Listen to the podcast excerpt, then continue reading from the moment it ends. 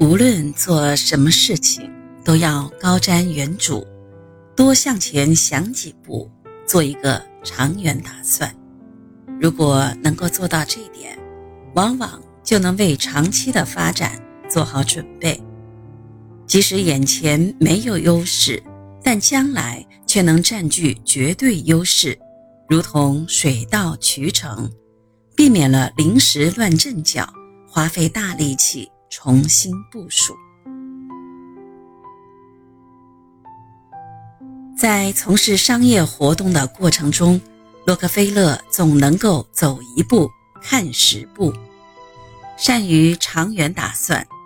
他不是头痛治头，脚痛医脚，而是抓住根本，达到最好的效果。从事贸易时，洛克菲勒就发现，运输面粉、谷物、猪肉等货物时很难弄到车皮，这是一个非常大的难题。后来也困扰着他的石油业。产品运输环节对于一个企业的发展至关重要。运输的便利不仅能够降低企业的运营成本，还能让公司的产品快速进入市场，抢占销售的先机。洛克菲勒及早地意识到了产品运输的重要性，于是他开始四处寻觅，希望能够打通产品运输环节。皇天不负有心人，洛克菲勒在一次偶然的机会下。认识了一位铁路官员，他知道这是一次天赐良机。为了企业的长远发展，他必须让这位官员成为自己的朋友，就算是死缠烂打，让自己成为一个厚脸皮的人，洛克菲勒也心甘情愿。洛克菲勒的高瞻远瞩，在其以后的事业发展中。处处都有体现。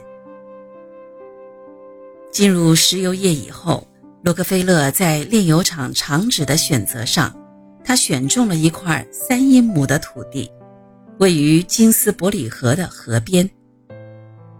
这块土地距离克利夫兰城中心足足有一点五英里，大约两点五公里。洛克菲勒觉得。陆地交通将会随着铁路的畅通而得到大力改善。果然，1863年11月3日，连接大西洋和大西部的伊利铁路开通了。这意味着克利夫兰城和纽约城之间可以快捷往来了。在这种形势下，洛克菲勒的新工厂就拥有了便捷的水路交通。由此大大节约了石油运输成本。为了节约石油运输成本，洛克菲勒一生中每次选择厂址时都会花尽心思。在其他时候，洛克菲勒同样能立足现在，放眼未来。到了十九世纪六十年代中期。作为石油最早发现地的宾夕法尼亚州，其石油行业快速地占据了世界中心位置。自从埃德温·德雷克打出第一口油井后，他的投资者在不到一年的时间里，不仅提炼出了煤油，还把它销往了伦敦、巴黎等城市。此时，欧洲迅速成为了重要市场。洛克菲勒认识到，眼光必须要放到美国之外，只有这样才可以将公司增长迅速的产量消化掉。因此，在1866年，洛克菲勒派遣弟弟威廉到纽约去组建一个洛克菲勒公司，主要负责他的炼油厂的出口业务。洛克菲勒向欧洲市场挺进。体现了他全球战略的眼光。欧洲是较早进行工业革命的地方，那里有着大量工业发达的国家，尤其是老牌殖民大国英国、法国，还有机械业发达的德国，他们都需要大量的石油，这是一个潜力很大的市场。他既然发现这个市场，就要马上占领。而弟弟威廉也不负众望，很快在纽约组建了分公司，重点开展了洛克菲勒炼油厂的出口业务。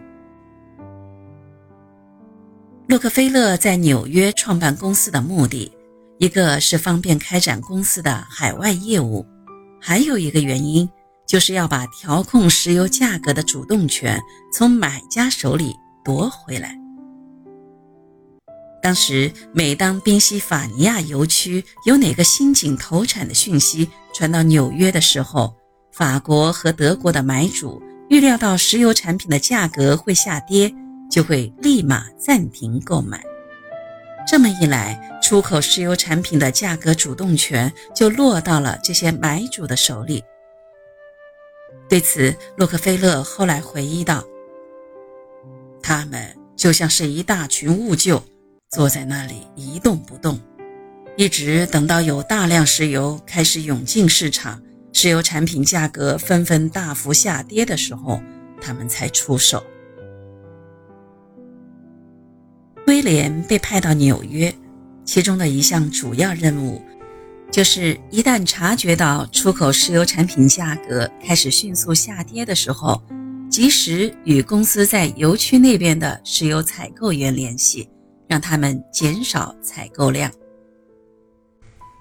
未雨绸缪，有备无患。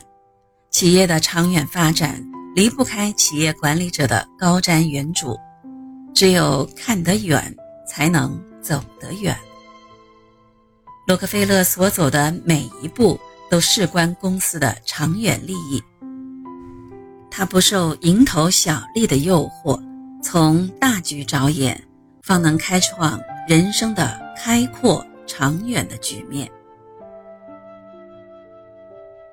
开创一番事业是一件长久的事情，不能以眼前的利益为标准而选择取舍。既然事关长久，就不能急功近利，一环套一环，按部就班的发展，远比走一步看一步。不断的调整和改动，要好得多。